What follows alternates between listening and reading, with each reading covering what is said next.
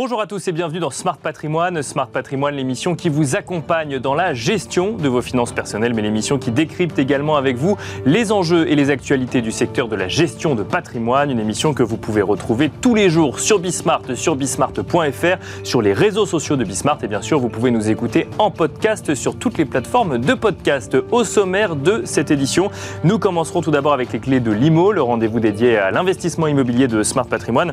Et en l'occurrence, nous nous demanderons si avec les différentes études qui euh, anticipent une stabilisation des taux de crédit immobilier pour 2024. Le secteur au global euh, anticiperait ou non une détente pour euh, l'année à venir C'est la question que nous poserons en tout cas à Stéphane Fritz, président de Guy Hockey l'immobilier. Ce sera la première partie de l'émission. Nous enchaînerons ensuite avec Enjeu patrimoine, un enjeu patrimoine toujours consacré à une thématique immobilière. Après les hausses de taxes foncières en 2023, à quoi s'attendre pour 2024 Y aura-t-il de nouvelles surprises pour les propriétaires immobiliers.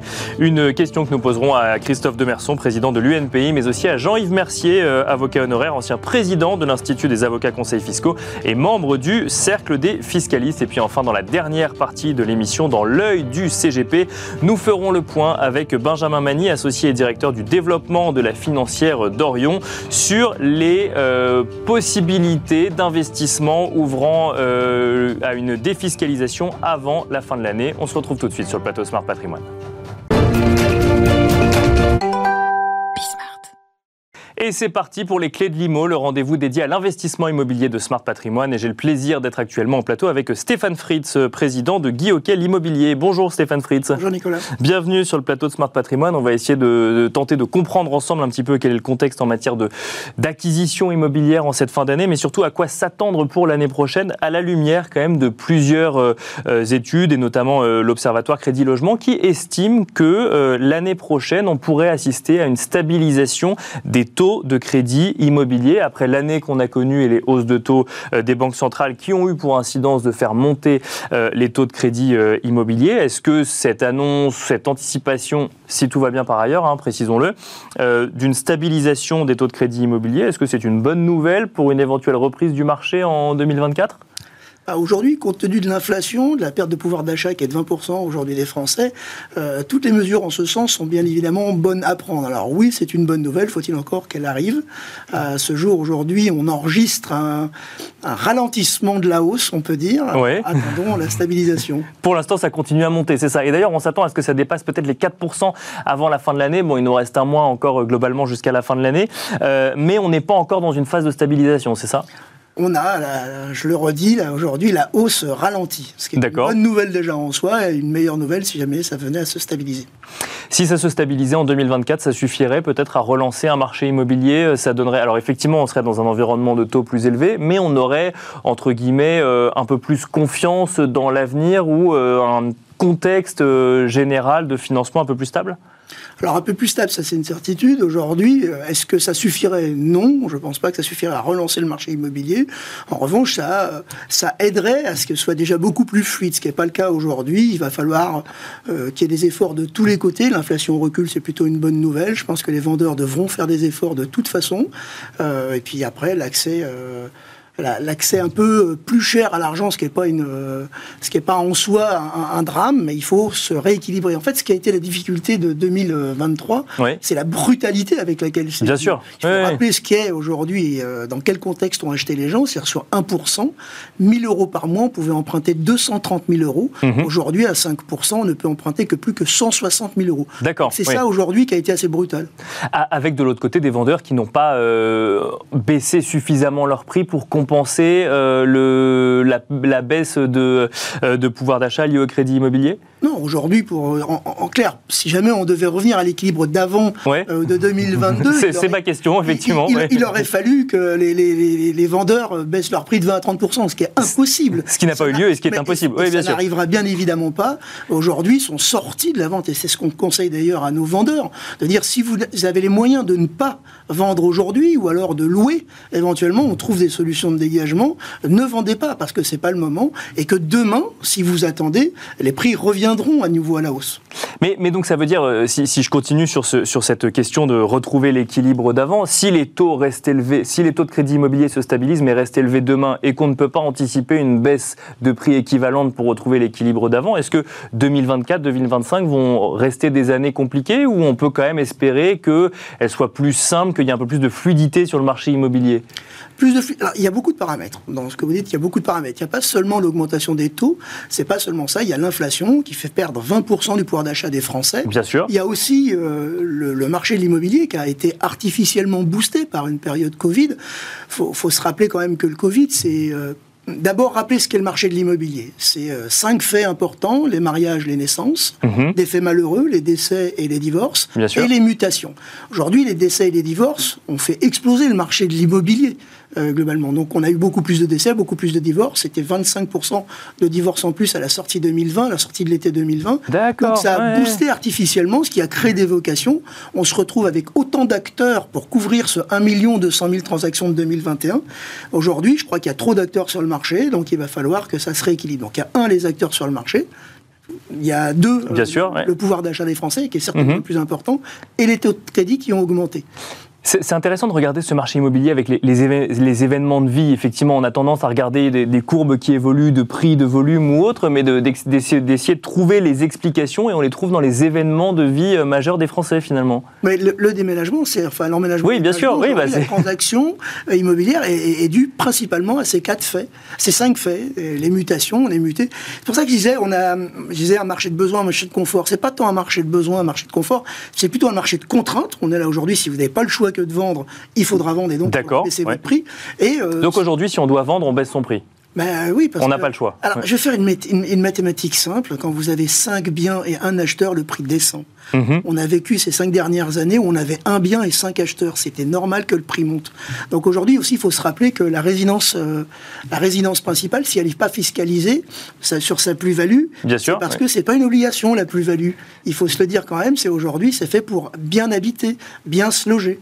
Euh, depuis ces dernières années, euh, la résidence principale est devenue l'objet d'une plus-value systématique. On ne fait pas toujours une plus-value avec une acquisition immobilière et une revente immobilière, c'est ce que vous nous dites. Il ne faut, pas, faut pas prendre les dernières années qui se sont écoulées, peut-être les dix dernières années, comme argent comptant pour euh, un marché de l'immobilier normal Non, si ça arrive, c'est bien, et grand bien le face à, face à tous ceux qui l'ont fait. Mais aujourd'hui, ce n'est pas la réalité. On doit déjà capitaliser. C'est toujours mieux d'acheter que de louer à fond perdu, de capitaliser. Mais il ne faut pas s'attendre en plus, c'est ce qui est arrivé ces dernières années, à une plus-value forte. C'est la raison pour laquelle la résidence principale aujourd'hui n'est pas fiscalisée sur la plus-value. Euh, quand on est dans la nécessité de vendre, il faut donc euh, baisser son prix, ça on l'a compris. Quand on n'est pas dans la nécessité de vendre, mais qu'on se pose la question de savoir si euh, on vendrait pas pour acheter plus grand, pour déménager ou autre, là, le, le conseil d'un professionnel de l'immobilier, c'est attendez un petit peu? Si vous pouvez, attendez. Évidemment, les prix continueront de monter. Il n'y a pas suffisamment de logements. Vous voyez bien que la construction est en panne. On n'arrive pas à loger l'intégralité des Français. Alors après, il y a, il y a des euh, divergences de points de vue au sein de l'État. Il y a le secrétariat général à la planification écologique qui dit 250 000 logements à construire par an. Tous les rapports successifs, euh, que ce soit Borloo, l'Abbé Pierre, on dit à chaque fois 400 500 000. Oui. Donc on a une divergence de points de vue sur Bien sûr, oui. Assez importante quand même la divergence de points de vue. Ça va du simple au double, hein, mais oui. plus qu'une fourchette. Donc aujourd'hui, et on, a, euh, dans le même temps, on voit bien qu'on n'a pas suffisamment de logements. Les gens ne peuvent plus acheter parce qu'ils n'ont pas les moyens de faire. On se parle de l'inflation plus des taux de crédit qui ont augmenté Beaucoup de gens sont sortis de l'assiette des gens solvables, en tout cas pour pouvoir acquérir un bien. Bien sûr. sont principalement les ménages les plus faibles et les primo-accédants. Ils se sont reportés de facto sur la location. Et je vais citer les chiffres de la FNAIM, la Fédération nationale des agents immobiliers. C'est 66% de demandes en plus de location et c'est 34% de euh, biens en moins sur la location. C'est ce que j'allais dire, c'est qu'aujourd'hui, il y a de moins en moins d'offres locatives euh, justement sur ce marché. Parce que dans le même temps, et c'est pour ça que c'est un ensemble de faits aujourd'hui qui bloquent le marché, c'est qu'on euh, a fait fuir les petits investisseurs. Il faut rappeler que l'investisseur, 65% des investisseurs sont des euh, particuliers, privés, qui euh, achètent un bien et qui ont besoin du loyer pour pouvoir payer le crédit. Et ces gens-là, on les fait fuir par euh, la rénovation énergétique, l'encadrement des loyers, la fiscalité sur aujourd'hui la propriété. Donc aujourd'hui, ces gens vont se reporter et à mon avis durablement, sur d'autres euh, solutions d'épargne. Justement, pour boucler, euh, et ce sera ma dernière question euh, à la boucle, avec on parlait des vendeurs tout à l'heure, les acheteurs dans un contexte comme celui-là, on pourrait se dire que c'est un moment d'opportunité. C'est pas si simple que ça finalement. C'est ce que vous nous dites, c'est qu'il n'y a pas que l'opportunité potentielle du prix pour l'acheteur, il y a aussi les engagements de celui qui devient propriétaire vis-à-vis de la rénovation énergétique ou autre. Alors pour les investisseurs, c'est sûr que ça les fait fuir. Pour le coup, on voit très bien que les investisseurs sortent aujourd'hui euh, de l'achat immobilier. Euh, en revanche, est-ce que c'est une opportunité De tout temps, ça a été une opportunité pour les gens qui ont le cash. Oui, c'est ça. Les gens, pour ceux qui n'ont pas besoin d'emprunter, quoi. Oui, bien sûr. Exactement. C'est toujours une opportunité pour cela et ça l'était déjà dans un marché fast. Merci beaucoup Stéphane Fritz de nous avoir accompagnés dans Smart Patrimoine. Je rappelle que vous êtes président de Guy Hockey, l'immobilier. Quant à nous, on se retrouve tout de suite dans Enjeu Patrimoine.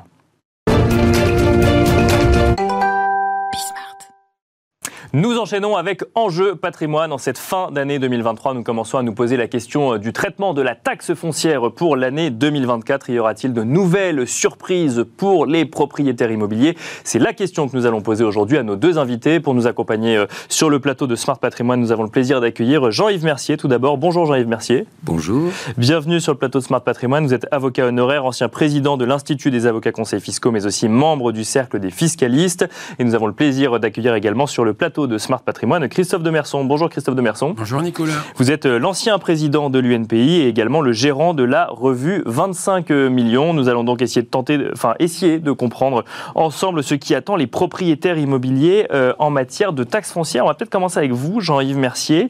Si le sujet inquiète, c'est qu'après une augmentation des valeurs locatives cadastrales d'un peu plus de 7%, si je ne dis pas de bêtises, en 2023. Il est déjà attendu que celle-ci augmente de nouveau en 2024 de 4%. C'est ce sur quoi on se base pour calculer la taxe foncière, mais Là-dessus, il faut rajouter la décision des communes de euh, fixer le taux définitif de la taxe foncière, et ça, on ne le saura euh, qu'en mars. Donc, Déjà, les propriétaires doivent s'attendre à ce que leur taxe foncière augmente à nouveau en 2024, si je ne dis pas de bêtises. Ils peuvent s'attendre à subir cette hausse, mais cette hausse n'est pas une, nécessité pour les communes. D'accord. Car les communes déterminent le montant des ressources dont elles, qu'elles, veulent tirer Bien sûr. de cette taxe. Elles connaissent le, cumul de toutes les valeurs locatives des biens imposables. Bien sûr. Et elle détermine le taux par une division. D'accord. Et vous voyez que la notion de taux résulte du, produit de cette division. Mhm. Et en réalité, si le besoin financier de la commune était resté ou restait le même que l'année précédente, alors que les valeurs locatives sont en hausse de 4,1, en toute logique, la commune devrait décider la révision de son taux, non pas à la hausse, mais à la baisse. Pour rester sur le même niveau Exactement, de taxe foncière pour le impôt. Donc il n'y a pas, si vous voulez, dans, la, dans cette euh, actualisation des valeurs locatives, le germe absolu d'une hausse de la taxe. Et donc, si les communes vous disent autre chose, en fait, elles, ne vous disent pas forcément toute la, vérité. D'accord, c'est pas forcément le plafond de base augmenté sur lequel on vient rajouter le taux des communes. Les communes peuvent décider, au contraire, de, baisser d'autant pour maintenir un niveau de taxe foncière équivalent. Exactement. Christophe de Verson, euh, ça c'est la, théorie, si je puis dire. Dans la pratique, est-ce qu'on s'attend à ce que, euh, justement, après la, la belle hausse surprise quand même qu'on a eue dans certaines communes euh, en 2023, euh, on calme un peu le jeu pour 2024 ben Écoutez, Jean-Yves Mercier est un éminent fiscaliste. Il a bien expliqué la situation. Nous, sur le terrain, on peut dire ce qu'on constate. Et ce qu'on constate sur le 10 ans, c'est que l'immobilier, c'est le temps long, Nicolas. Sur le temps long, on voit quoi? On voit que la taxe foncière, c'est trois fois l'inflation, à peu près, on va dire. D'accord. Et trois fois l'augmentation des loyers. Une fois qu'on a dit ça, eh ben, euh, un propriétaire qui, habite sur place occupant ou un propriétaire bailleur, et eh ben lui, il fait ses comptes. Et, ce qu'on sait, vous l'avez dit tout à l'heure, l'année dernière, plus 7,1, mais il ne faut pas oublier qu'il y a quand même de nombreuses villes qui ont explosé, des grosses métropoles. Bien sûr, eux, qui ont augmenté pour le coup par-dessus. De précaution, etc. Bon, ben, là, j'allais dire, ben, les élus, on les comprend aussi, mais les élus, eux, ce qu'ils veulent, c'est des recettes. Et eux, ils sont à zéro risque parce qu'ils se disent si la population augmente, si les fluides euh, pour chauffer les piscines, etc. Mais ce qu'on sait à côté de ça, c'est que euh, on va vers une révolution sociétale majeure. J'en parlais tout à l'heure à Jean-Yves Mercier. Pourquoi on va vers une révolution sociétale majeure? Tout simplement parce que je pense que pour les propriétaires occupants, il y a beaucoup de Français moyens qui pourront plus continuer de payer cette taxe D'accord. ouais. foncière. Et ça, c'est grave parce que ça peut représenter entre 2 et 3 mois de loyer sur, ces, sur, sur certaines villes. Donc là, vous voyez ce que ça fait avec les retraités. Il y a beaucoup de Français moyens qui pourront plus payer ça. Et à côté de ça, il y a la situation des propriétaires bailleurs. Là, c'est encore plus grave, j'allais dire. Et là, je pense que tout le monde commence à s'en rendre compte, puisqu'on voit que les, les logements sortent de la location. Et on voit que sur plus de la moitié du territoire, en réalité, eh ben, il y a des gens qui se retirent de la location. Alors après, on parle d'Airbnb, on parle de tout ce qu'on veut. Mais en réalité, par exemple, eh ben, Airbnb, j'allais dire, c'est plutôt une conséquence du fait que l'immobilier est malade. Je- Jean-Yves Mercier, alors effectivement, Christophe de Merson nous l'a dit, euh, l'augmentation euh, de la taxe foncière, c'est trois fois l'inflation, par exemple. Comment est-ce qu'on explique qu'il y ait eu une telle augmentation, ne serait-ce que l'année dernière, sur la taxe foncière. Alors effectivement, il y a ces valeurs locatives cadastrales qui n'avaient pas été revues depuis très longtemps, si je ne dis pas de bêtises, mais est-ce que ça suffit à expliquer euh, qu'on augmente euh, trois fois plus que l'inflation la taxe foncière, par exemple?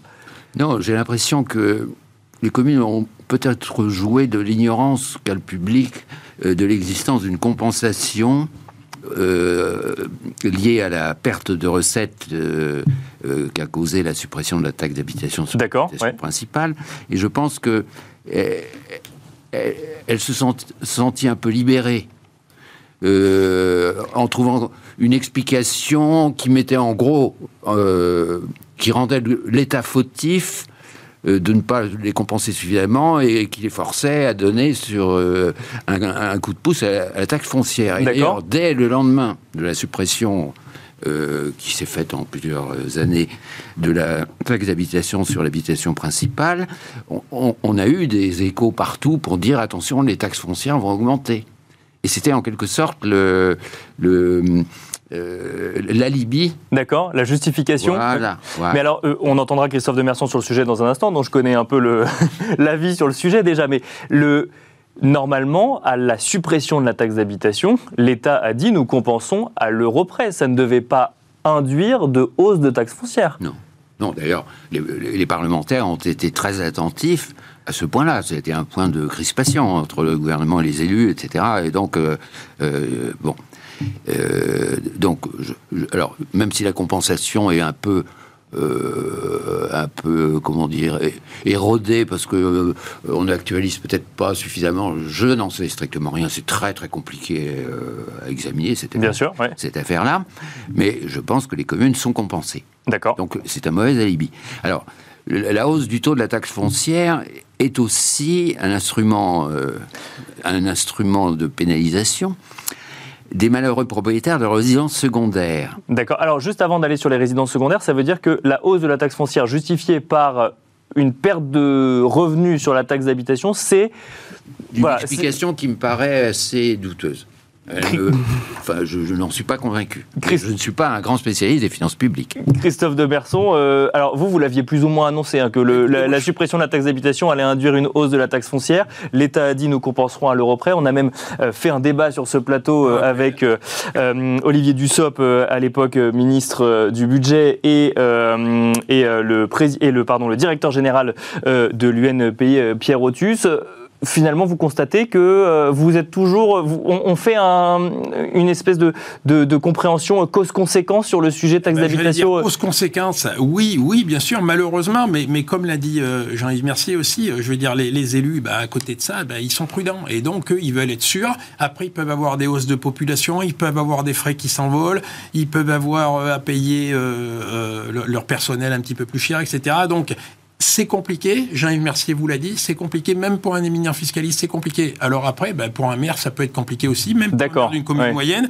Mais ce qui est compliqué aussi, après, c'est pour le propriétaire. Parce que lui, le propriétaire, il passe à la caisse. Et comme l'a dit Jean-Yves Ouais. Mercier, il faut pas oublier aussi que, y compris sur les résidences, c'est hyper douloureux. Et là, c'est les classes moyennes de plein fouet qui sont touchées, puisque eux, ils sont pénalisés sur la taxe foncière sur leur résidence principale sur la taxe foncière sur leur résidence secondaire, sur la taxe euh, euh, sur la foncière et, taxe d'habitation sur la résidence secondaire. Donc le total, euh, ça fait du bruit et ça fait des gens qui sont obligés de vendre. Et rappelez-vous, Nicolas, j'avais observé, moi ça m'avait frappé en Auvergne, vous savez que normalement les Auvergnats sont quand même prudents.